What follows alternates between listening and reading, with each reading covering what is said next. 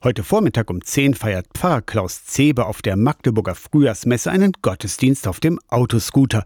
Zebe ist seit Anfang des Jahres der neue Zirkus- und Schaustellerseelsorger der evangelischen Kirche in Mitteldeutschland. Er tauft und konfirmiert, er verheiratet und beerdigt. Alles Aufgaben, die auch ein Ortspfarrer mit einer festen Kirche macht. Der Unterschied, Zerbes-Gemeinde ist unterwegs und er fährt hinterher. Heute ist Klaus Zebe in Magdeburg. In zwei Wochen dann feiert er Gottesdienst beim Spargelfest in Osterburg. Zebe war schon Pfarrer in Barcelona und zuletzt Jugendpfarrer in Erfurt.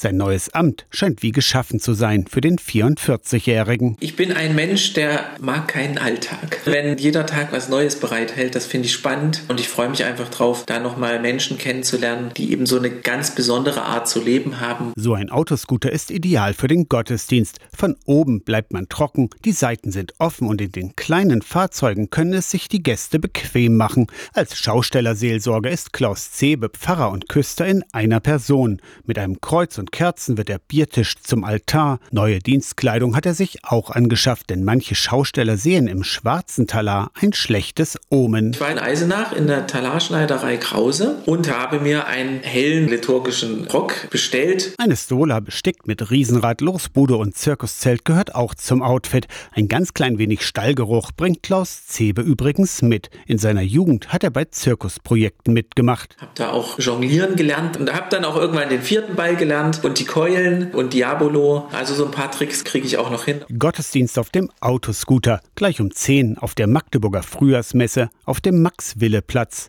Aus der Kirchenredaktion Torsten Kessler.